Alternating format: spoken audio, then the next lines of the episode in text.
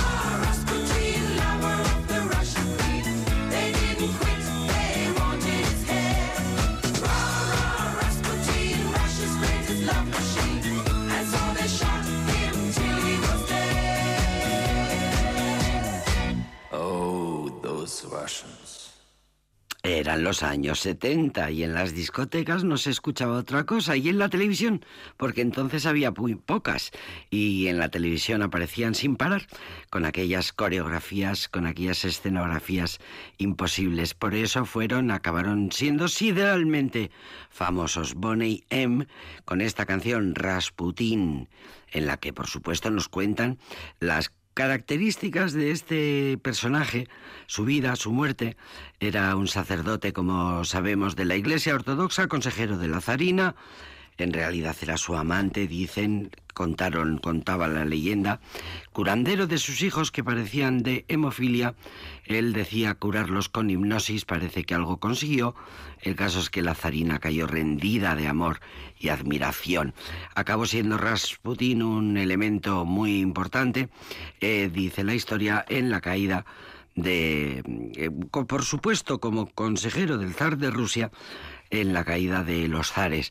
Rasputín fue el personaje histórico, eh, por cierto, le llamaban el monje loco, aunque de monje tenía poco, porque le gustaba participar, bueno, es un decir. El caso es que participaba en orgías y se acostaba con todo lo que se movía en los ambientes de la nobleza rusa y sigue siendo una de las figuras más enigmáticas de la historia. Así lo han descrito siempre, como un monje visionario, un profeta, un sanador místico, un brujo, en muchos calificativos más de aquella época. Pues Bonnie M, que tenía esta costumbre de elegir personajes de la historia para ponerlos de personajes en sus historias, en sus canciones, pues lo, lo eligieron. La banda fue muy conocida por, como digo, los eh, aquellas, eh, dice la prensa, los arrítmicos y estrambóticos bailes de Bobby Farrell, que era el integrante masculino del grupo, y que eh, alcanzaron una fama en el planeta entero en aquellos años 70, cosecharon muchísimos éxitos y a finales de los 70, incluso en los eh, comienzos de la siguiente, tanto por sus canciones como por el despliegue escénico que los caracterizaba y que seguro que todos tenemos en la retina. Bonnie M. Rasputin, un personaje histórico. Luego hablaremos de historia antigua con nuestras profesoras. Todo eso y canciones preciosas hoy aquí en este programa que se llama Aldapeco.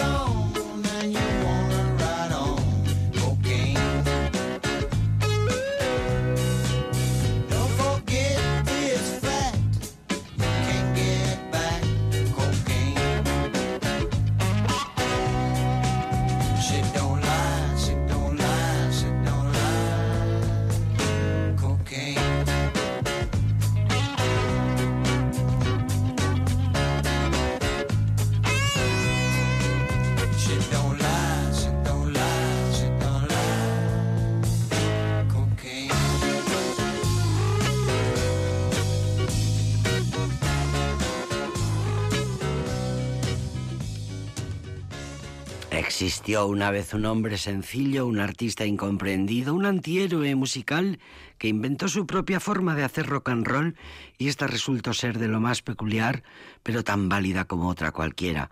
Murió el 26 de julio de 2013. Gigi Cale eh, fue uno de los más inmensos solistas en los 60 años del rock aunque a él la fama, el estrellato le importaron siempre un pito. Sus amigos le llamaron el mago de Oklahoma y sus amigos músicos lo, lo colocaron a la, a la altura más grande. Los Neil Young, Van Morrison, David Bowie, Paul Simon, Elton John, Eric Clapton, Billy Joel, Bob Dylan. Eh, sus historias están llenas de elogios a la figura del autor de Cocaine, canción que apareció en su cuarto disco de estudio, Trovador, en 1976, uno de los mejores discos de Gigi Cale, dice la prensa musical. Una canción compuesta e interpretada originalmente por el mismo Gigi Cale, pero popularizada por Eric Clapton en la versión que grabó para su álbum Showrun en 1977, lo cual hace pensar que la canción es de Eric Clapton, pero no, la original es de la, en realidad es de Gigi Cale. Es el caso de una versión que hace la canción más conocida que eh, por su propio eh, autor. Eh, los primeros puestos de las listas de ventas de todo el mundo, Cocaine, coca- cocaína, una canción que está en contra de la cocaína, está en contra de las drogas, la maldita cocaína, dice la letra. No está a favor, como mucha gente pensó. Eric Clapton se dijo una vez que es inútil escribir canciones de manera intencionada, una canción que vaya en contra de las drogas y esperar que la gente lo entienda así, porque le va a dar muchas vueltas. Por lo tanto, decía Clapton, aunque sea que la canción, la letra, pues por lo menos que te lleve a la reflexión. Aunque si se escucha con atención, se puede mm, distinguir que esta, la letra, es un ingenio construido en contra de la cocaína. Bueno, murió el 26 de julio de 2013 Gigi Cale, dejó una obra importante, no muy conocida por el público, pero en gran medida fue por su propia posición ante la música, ante el éxito. La fama la, le daba igual, siempre huyó de la fama Gigi Cale y eh, no se llevaba bien con sus eh, compañeros, actuaba a espaldas del público, de espaldas al público, porque decía que así se comunicaba mejor con los músicos. Fíjate tú qué personaje, G.G. Cale, autor de canciones preciosas de las más importantes de la historia del rock del siglo XX. Bien, otro de los grupos más importantes de la música del siglo XX son los Tigres del Norte. Esta es la historia de un muchacho que un día al terminar uno de nuestros conciertos se nos acercó y nos dijo, yo soy seguidor de ustedes, su vida es muy diferente a la mía. Ustedes cantan sus canciones y yo trabajo cargando ladrillos. Pero cuando los escucho cantar pienso que somos lo mismo. Perdonen ustedes el atrevimiento, pero ustedes que vienen y van quizás me puedan ayudar. Y secándose una lágrima en el ojo y echando mano a su bolsillo, esto fue lo que nos dijo. Lleven esta carta a mi mamá. Quizá pronto usted cantará en mi pueblo. Yo no tengo conocidos ni parientes. Sé que usted comprenderá mi osado atrevimiento. Mi pueblito es colonial y pintoresco. Sus calles son de tierra, no hay cemento. Hay una imagen de San Judas a la cual me encomendé cuando me vine esta aventura. Por la calle principal está su casa. Es distinta de todas las demás. Ahora tiene techo de concreto. Está pintada de azul, casi como el mismo cielo. Efectivamente, estaba escrito en el destino que nuestra música siguiera ese camino y llegara hasta ese pueblo. Fue muy fácil ubicar aquella casa que era la más triste y pobre de todas. Me abrió la puerta una viejecita que apenas en pie se sostenía y con cierta incertidumbre y un bejo en su mirada me dijo, dígame señor. Señora, buenas tardes, mis respetos. Su hijo me dio algo para usted. Es una carta de la cual aquí le entrego. He cumplido mi promesa y mi camino seguiré. Me di la vuelta y la señora interrumpió. Usted disculpe la molestia porque nunca tuve escuela. Sé que usted comprenderá. Léamela por favor. Claro que sí, señora. Con mucho gusto. Octubre 13 del 2012. Los Ángeles, California. 8.59 de la noche. Esto es lo que decía aquella carta. Madre querida, no sé por dónde empezar. Comenzaré diciendo que te extraño. Extraño las tortillas que me hacías. Extraño tus regaños. Extraño tu comida. Acá mi vida es como siempre una rutina. Tengo dos chambas y a veces no me la que me mate trabajando, pa' que no les falte nada y pa' que no anden batallando. Precisamente hoy se cumplen 13 años de aquella tarde que me vine pa'l gabacho. Sus bendiciones si surtieron el efecto. Dale gracias a mi viejo si sirvieron sus consejos.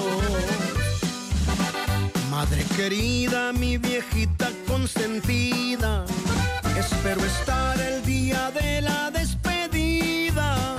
Te lo prometo, pronto voy a regresar para realizar mi sueño de volvernos a abrazar.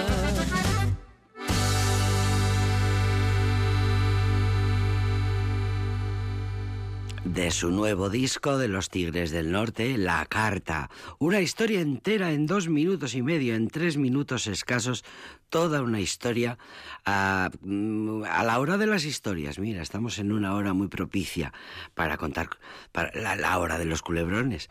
Ya puedes tener a mano un paquete de Kleenex porque se va a necesitar porque las historias de, de los Tigres del Norte, además cantadas e interpretadas así, la verdad es que a veces dan hasta ganas de llorar.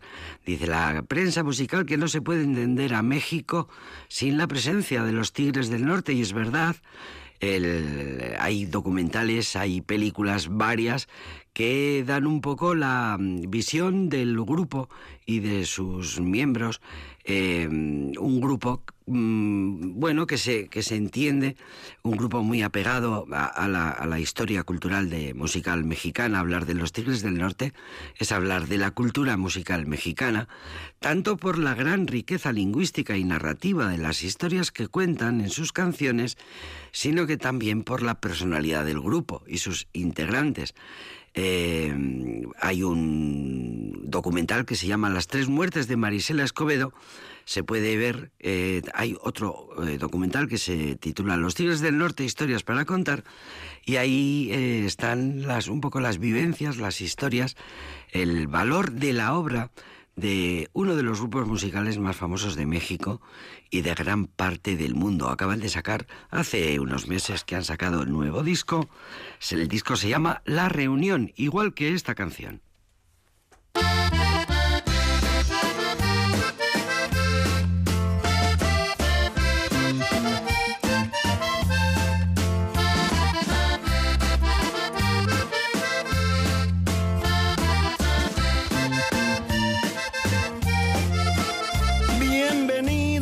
Su casa, mis hermanos.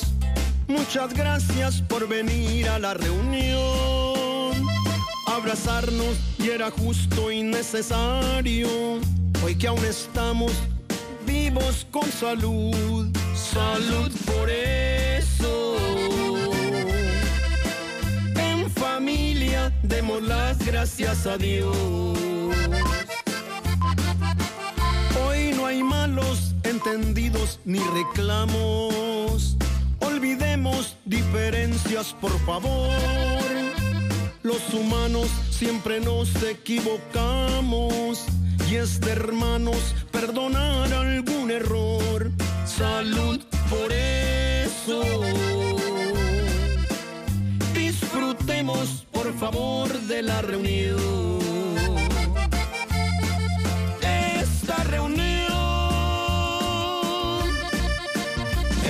Poner las cosas claras entre hermanos, para olvidar las tonterías del pasado, porque mañana lo mejor por ya no estamos. Esta reunión fue para volver a recordar tiempos lejanos, tiempos de niños que muy lejos se quedaron, cuando en nosotros existía puro amor. Si mañana no estuvieran nuestros padres, o por si alguno de nosotros no está en la próxima reunión. Salud hermanos por amarnos como a nadie. Salud por eso. Venga ese abrazo y ese beso, por favor. Fue tan hermoso en esta vida tanto amor que si volviera yo a nacer le pido a Dios los mismos padres y también mismos hermanos, la misma esposa que me ha dado el corazón, los mismos hijos que me aman y que amo. Salud por eso. Muchas gracias por venir a la reunión.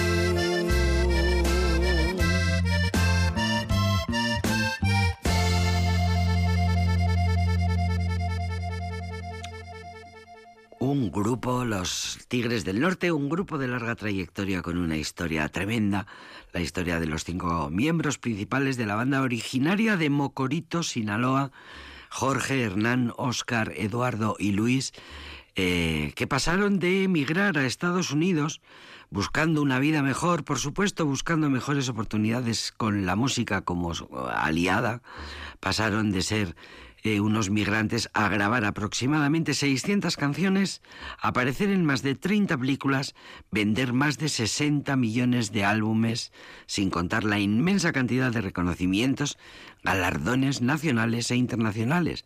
Los Tigres del Norte, eh, muchos discos de oro, muchos discos de platino, 14 nominaciones a los Grammys americanos.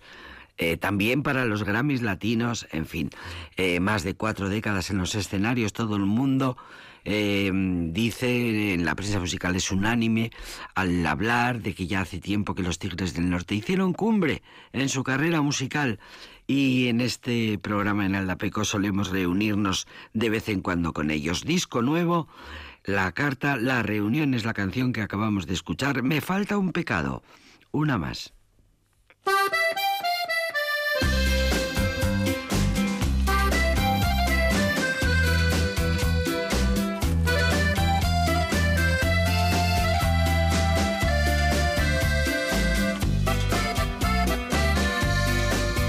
Soy un maestro diciendo mentiras. Soy un experto en amar escondidas. Ya me ha pasado factura esta vida y me sigo portando mal. Nadie me gana moviendo mis fichas. Siempre me salgo al final con la mía. Nunca he negado que soy egoísta y que así puedo lastimar. Perdón por lo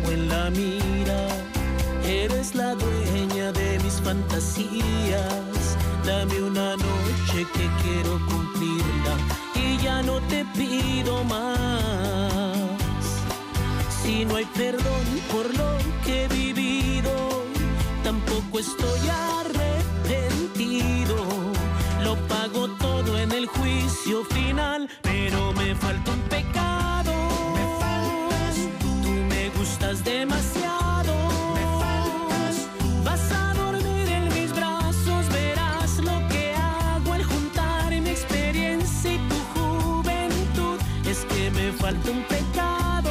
Me faltas Yo siempre doy en el blanco. Me faltas Y soy un loco aferrado y no voy a parar hasta hacerte el amor y que pidas tú que quieres ser mi pecado. Tú vas a ser mi pecado.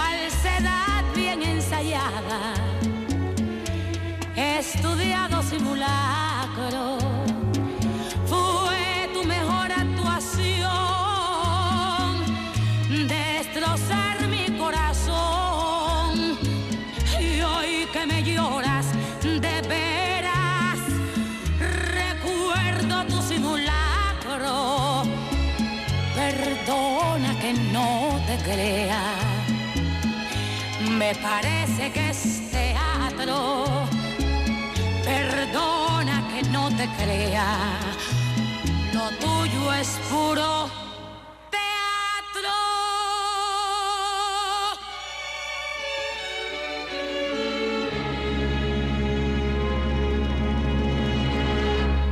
Perdona que no te crea, lo tuyo es puro teatro, porque claro, lo importante de la operación es que me creas, que te creas a pies juntillas lo que yo digo. Ahí está la cuestión del teatro. Queridas profesoras, muy buenas tardes. Hola, buenas tardes. Maite Muñoz y Sidra Borujo, ¿me vais a explicar por qué hemos escuchado, Maite, esta canción de La Lupe? Puro teatro, la vida es puro Pues teatro. Porque hoy íbamos o vamos a tratar sobre el final de la oratoria en Roma Y precisamente uno de los argumentos que ya entonces se tenían en contra de quienes tomaban o tenían el uso de la palabra más habitualmente, es eh, una de las críticas más habituales era el que lo que hacían era puro, Puro teatro, teatro. que hacían puro teatro, que la persuasión, ese, ese aspecto del que hemos hablado ya en algún otro programa, ¿Os acordáis? Además lo recordó el Papa Francisco, hubo alguna Sí. hablando de la persuasión, pues pues pues retomamos aquella cuestión. Bueno, pues esa persuasión eh, cambió. Sobre todo, además, y de eso eh, sabe más Isidora, sobre todo cuando el régimen, iba a decir el régimen político, también lo he dicho muy actualizado, pero bueno, cuando el sistema cambió. Entonces, los grandes oradores que tenemos, por resumirlo mucho, los grandes oradores que conocemos de, de la antigua Roma son los de la época republicana. Y después, pero claro, es un periodo relativamente corto. Y siglo, después siglo y medio. Pero claro, después se ya devaluó. se devaluó porque el Senado, los lugares donde los oradores tenían que hablar, también hemos hablado de Cicerón, hemos, que hemos hablado ya de tantas Sí, sí, cuestiones, sí, sí. hemos hablado de, de las cualidades del buen orador. Hoy vamos a hablar eso de los que ya lo hacían puro teatro, ¿no? Como, como en la canción de la Lupe. Y, y los oradores tenían que ser hombres buenos, expertos en hablar. Es, es decir, lo de hablar bien y ex- eh, explicar buenos argumentos está en, en el principio de la, de la oratoria, que recordamos que oratoria no hay que confundir con retórica. ¿eh? La retórica es la teoría, por decirlo así, esas herramientas eh, de que se valen luego los oradores para, para ejecutar un Los buen trucos. discurso. Bueno, los Las trucos, frases. Los alardes, las los- frases, Bueno, los alardes recursos. son parte, son parte y de hecho mm, los, los eh, oradores, hasta Cicerón, se permite alguno de los trucos que luego van a achacar los escritores del siglo I, II después de Cristo a estos nuevos malos oradores. Por ejemplo, se sabe que mm, también Cicerón mm, introducía bromas, chistes, anécdotas, eso, los sucedidos que decimos ahora, ¿no? A- Añadía ese tipo de, de elementos Porque al- captaba al discurso maravillosamente. pero no eran la única la, la esencia del, del discurso. ¿eh? Y Que luego llegó la Lupe en- y luego llegó y la dijo- Lupe y nos, nos puso en, en No te- situación. Dijo No lo me lo mismo que, cuentes. que ha dicho hace poco Shakira. No te creo nada. No me lo cuentes, no te creo nada. Claro. Qué bajo hemos caído. Y lo que hay que hacer es convencer. Claro. Claro, en parte, y, y- y vuelvo a lo del sistema político, cuando yo no había que decidir nada, o era menos lo que se decidía, la, la oratoria pierde peso. Porque ya el argumento, que igual es algo que nos recuerda a, a situaciones cercanas, cuando tú ya vas tú estás convencido de algo, el, el discurso pierde fuerza.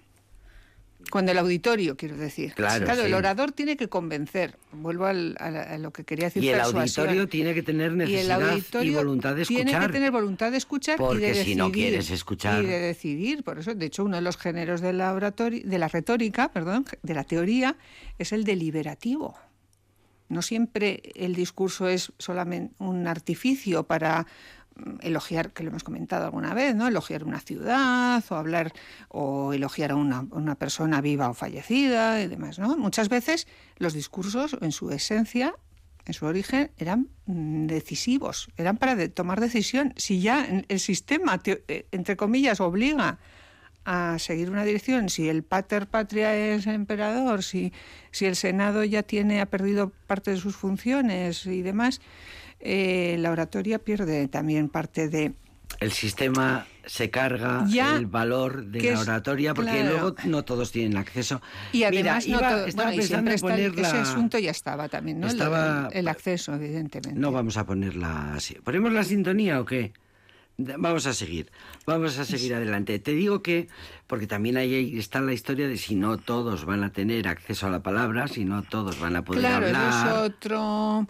Eh, eh, que es un argumento que, que quienes criticaron muy pronto este, este declive de la oratoria es un argumento que utilizan precisamente, que cada vez habla más gente, que cualquiera habla. Es decir, la oratoria también, eso- esos hombres buenos eran hombres, ya también lo hemos comentado aquí, muy especializados, de la élite, muy especiales, más que especializados. Bueno, sí, especializados porque También, dedicaban sí, eran- su vida sí, a la- a estudiar a la carrera política. a la carrera política Y, en, y su tiempo libre, el ocio del que también hemos hablado, pues a estudiar bien la historia, esa historia que es maestra de la vida, que también hemos, hemos comentado. Entonces, son argumentos, suelen ser argumentos, y como algunos que vamos a presentar hoy de nuestro amigo Plinio, son argumentos que suelen precisamente referirse a que ya cualquiera habla. Igual que Horacio decía que cualquiera hace poemas ya en nuestros tiempos, pues eh, Plinio, este hombre que procede del norte de Italia, del que hemos hablado más veces, que es sobrino de Plinio el Viejo, Viejo. el- aquel que murió en Pompeya, y, y este es el sobrino que nos lo contaba, o el sobrino que nos contó también aquella casa de veraneo espectacular, ¿no? Que, que le contaba a su amigo cómo, cómo era. Pues este Plinio eh, escucha horrorizado los juicios más, mm, bueno, que no son tan políticos, bueno, aunque seguramente que eran también políticos, ¿verdad? Pero Tenían componente sí. político los juicios que se hacen en época imperial eh, todavía y que proceden de los, eh, esto todavía se estudia en, en Derecho, los juicios eh, de los 100, en principio eran Sí, 100 cien- hombres que hombres, decidían, en cien vez de jueces. 12 Los hombres... centumvirales. En vez de 100, eh, Cien 12 jueces. hombres sin piedad, pues Son estos 100. serían 100. Pero al 100, final eran... 100 varones sin piedad. Como siempre, como esto está ligado, es un poco complicado a las tribus de Roma y demás, a la tradición eso, más ancestral de Roma, bueno, al final se estima más o menos, si no me equivoco, que sería- serían como unos 180 igual, ya en, esta época, los que celebraban las sesiones en las que eh, sí, ahí sí que debatían sobre cuestiones, en principio apoyando al pretor Sí, eran, eran ¿No? ayudantes del pretor, Sí, en ¿no? que realidad era el ayudan- magistrado que ejercía justicia. El encargado fundamentalmente de, la, de, la, de ejercer justicia en la basílica, que ahora ese término lo identificamos con, con iglesia, Mm. pero en realidad era un edificio civil. Entonces, en este o periodo sea, tenemos que imperial situa- nos situarnos Eso en es. un foro en un el que foro, hay en una 180 basílica. En una en lo- basílica. eso es que entonces eran. en eso, una Era basílica. la, la basílica, la basílica Julia, donde se reúnen de vez en cuando estos eh, 180 miembros aproximadamente, o sea, sería un buen, pues casi como nuestro parlamento, ¿no? Ujú, claro. y, y trataban asuntos pues de propiedad, de tutela, de parentesco, de herencias y eran los temas más eso, más fáciles de debatir o más fáciles o más susceptibles de ser debatidos en el periodo ya imperial en que vive eh, Plinio, ¿no? Y tenemos como siempre una carta de Plinio Que nos cuenta cómo eran aquellas sesiones. cómo ve él esas ¿Cómo sesiones. las ve? Ya he hecho un poco, como siempre, el spoiler, ¿no? Y ha dicho Mm. que lo va a ver También. mal, le va a parecer fatal, que cualquiera ahí- habla. Pero... Perdón, por centrar un poco también Sí. eh, eh, lo que, de- que- como estaba comentando Maite, el Senado ha cambiado, Hmm. pero ha cambiado también por una razón, y es que eh, ese Senado de época republicana que comentaba ella, donde están los grandes oradores, solamente está formado por ciudadanos prácticamente de origen itálico.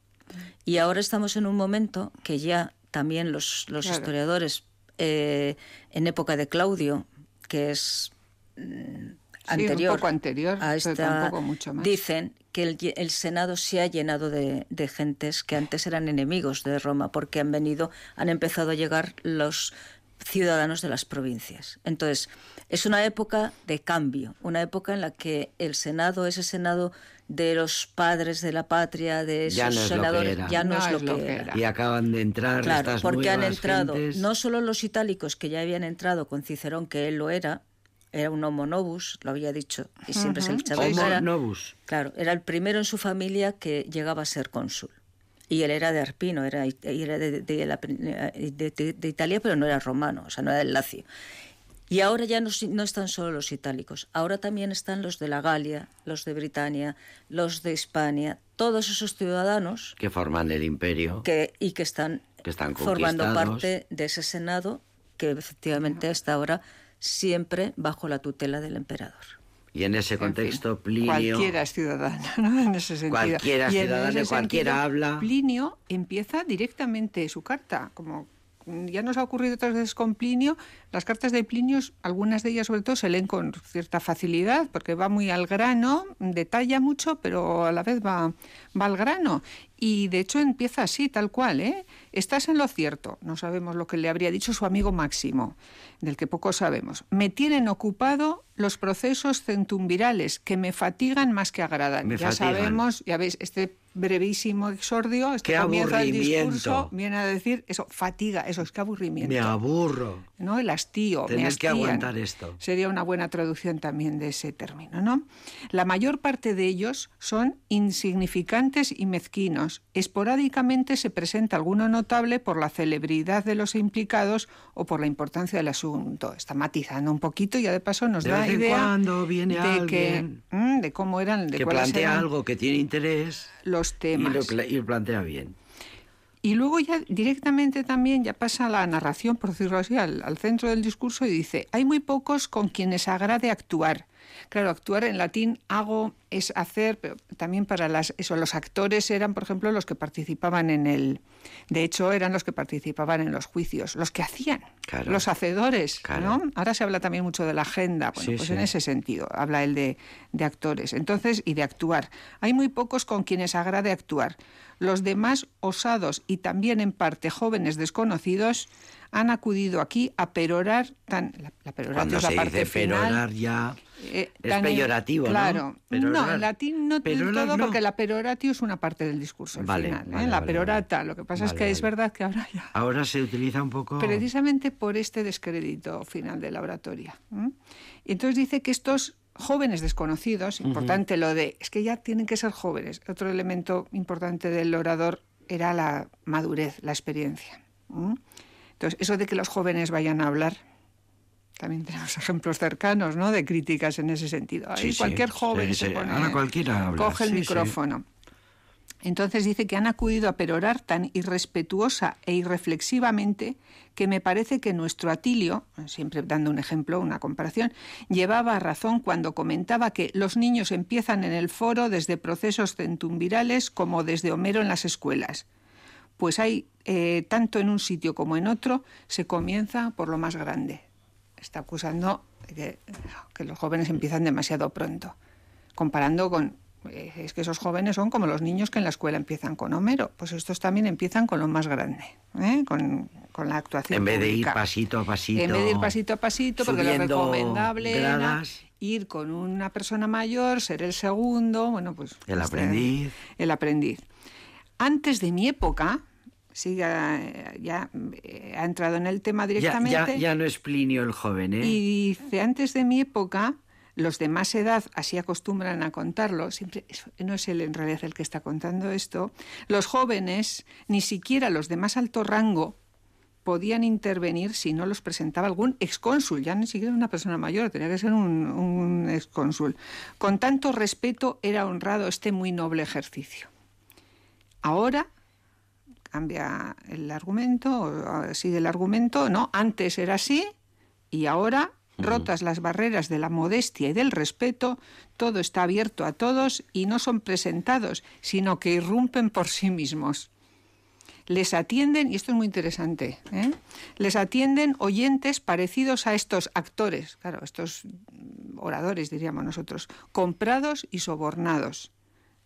Es muy directo. ¿eh? Esto es una acusación muy es grave. una acusación muy grave. Que se podría decir. Esto Y de es hecho lo compara, y es verdad que aquí sí que ya lo compara con el teatro, ¿no? Porque dice, y- Están y, estoy leyendo literalmente sin hacer ningún, Sí, sí. ni- sin cortar nada, ¿eh? lo, Sí, lo cuenta así. Se busca un jefe de claque, como los que había La la conocido la se CLA, ¿no? En los teatros. los que que les eso pagaban ya- por aplaudir. Que les pagaban por aplaudir y se sabe, ¿no? Terencio también se quejaba de que les de que ganaban los premios los que pagaban, eh, tenían dinero para pagar a- y, y que contrataban primero al jefe y el jefe era el que se encargaba de, de- de- de organizar la clase. Y sigue diciendo, se ofrecen dádivas en plena sala de juicios. O sea, nos imaginamos ahí en las bolsas, ¿no? De- de- de- Sin ningún rubor. eso es tan Delante de todo el ostensiblemente, mundo. efectivamente, tan ostensiblemente como en un comedor. Se está comparando ya eso, en la Basílica Sí. Julia con un comedor, con un banquete, también se podría traducir. Por recompensa tal se acude de juicio en juicio. Es decir, a los juicios iba gente ya, eh, primero jóvenes y luego además rodeados de, de gente pagada. A estos cantos, ya, ya sus discursos los llama cantos, ¿no? Eh, eh, ay, perdón, que, me- que ya quería llegar al final. Todavía, bueno, insiste un poquito, sigue un, un poquito comentando que eh, se- eh, cómo se les llama a estos, a estos que van pagados a los juicios y dice, eh, se les llaman no sin gracia, reconoce que tiene gracia la cosa, sofocleos que es un juego de palabras que ahora tenemos que explicar, ¿no? Pues nos sonará lo de Sófocles igual, el, el- el trágico griego, pero en griego Sofos mm, también quiere decir, aparte de sabio, bravo, valiente, ¿no? Y, mm, o sea, que serían los valentones o algo así, ¿no? Los, los bravucones.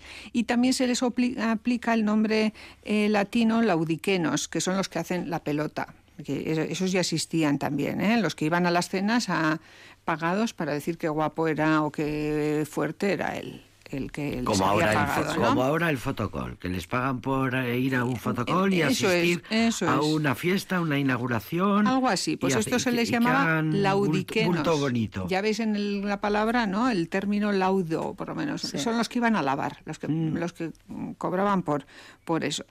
Y, y insiste, ¿no? Ya después de poner este, esta pequeña broma, esto sería la parte de medio broma, dice, esta infamia designada en dos lenguas, en latín y en griego, se acrecienta cada día más. Y pone un ejemplo de cómo ayer mismo, de actualidad, ¿no? La actualidad también Ayer la utilizan. mismo. Dos esclavos míos fueron incitados a mostrarse elogiosos por tres denarios cada uno. Tanto vale ser muy elocuente. Fíjate. Era mucho dinero, ¿eh? Era Tres mucho denarios, dinero, sí. tres denarios era Sí, mucho. el denario Sí, era- sí. sí. Estaba bien pagado lo Estaba de bien pagado, ir de sí. Cla. Estaba bien pagado y, de hecho, dice todavía Plinio, con esta paga se abarrotan los escaños, aunque sean numerosos. Con ella se concita una enorme asamblea. Con ella se provocan aplausos sin cuento cuando el jefe de coro da la señal. Ya veis que está todo el rato utilizando vocabulario del, del teatro, ¿no? La- el jefe Es de como la el, CLA, el jefe regidor del- de los programas del de- coro. El jefe del coro. El corifeo. Regidor, sí. el Sí, que- el regidor. Sí, sí. Claro, el que manda El- aplaudir. sí, sí, eh, el que, el que arranca los el que aplausos, arranca los aplausos. en el plato. Y luego dice un poquito más adelante, si alguna vez pasas por la sala de juicios y quieres saber de qué manera habla cada uno, no tienes que entrar al juicio ni que prestar atención. Es sencillo adivinarlo. Sabrás que quien habla peor es el más elogiado. ¿Mm? Cuanto peor, mejor. Y luego, bueno, pues pone otro, otro ejemplo, una, una anécdota de, uno, de un orador de la época al que precisamente había elogiado Quintiliano, que es Domicio Afer, del que igual hablamos otro, otro día, que, que dice que también escuchó, llegó a oír uno de estos discursos, oyó, eh, se quedó asombrado con un griterío des- desmesurado y dijo, eh, este arte, al final, después de una pequeña reflexión, dijo, este arte, el de la oratoria, ha muerto. O sea, no necesitó más que eh, escuchar ese, ese jaleo en esa sala antesagrada para... Que para poco le ha durado al ser humano el valor es. de la oratoria. Y le ¿eh? avergonzaba eso, la, la dicción vacilante, al final dice, y los lánguidos clamores con que son acogidos todos esos discursos. ¿Cuántas eh, concomitancias, Sí, siempre se ¿Cuántas puede pensar en la actualidad. cosas nos ¿no? recuerdan? Fíjate desde Sí. cuándo el ser humano está metido en esos líos. Sí, sí. sí. Plinio el joven. Un poco viejo ya, ¿eh? ya. Le, le noto aquí un poco revirado, ¿eh? Bueno. A Plinio el joven. Un poco en plan, estos jóvenes que vienen ahora y, y dicen lo primero que se les ocurre. Él era Estos tiempos aristocracia, ya era, élite, élite, era de los que se No, que no consideraban se optimates. que- Élite. Era el que le escribió el panegírico a- al emperador, o sea que... Pero la oratoria y la retórica se estudian actualmente en Sí, la sí, universidad. Y se siguieron estudiando Sí. en Roma, en la Edad Media. Y hay una, una asignatura que es- estudian nuestros filólogos, que es eh, análisis del discurso, Es verdad. que tiene mucho que ver con todo La esto. vida es un puro teatro y nosotras mismas somos actoras. También, eso nosotras es, en el mismas. sentido clásico de la la palabra. radio es puro teatro también. verbo hago. Todos hacemos teatro. Muy bien. Queridas, otro día hablaremos de ese otro señor que también fue un gran orador. El africano. Domicio Afer. Eh, ya hablaremos de él otro día. Queridas, muchas Gracias. gracias, a las dos.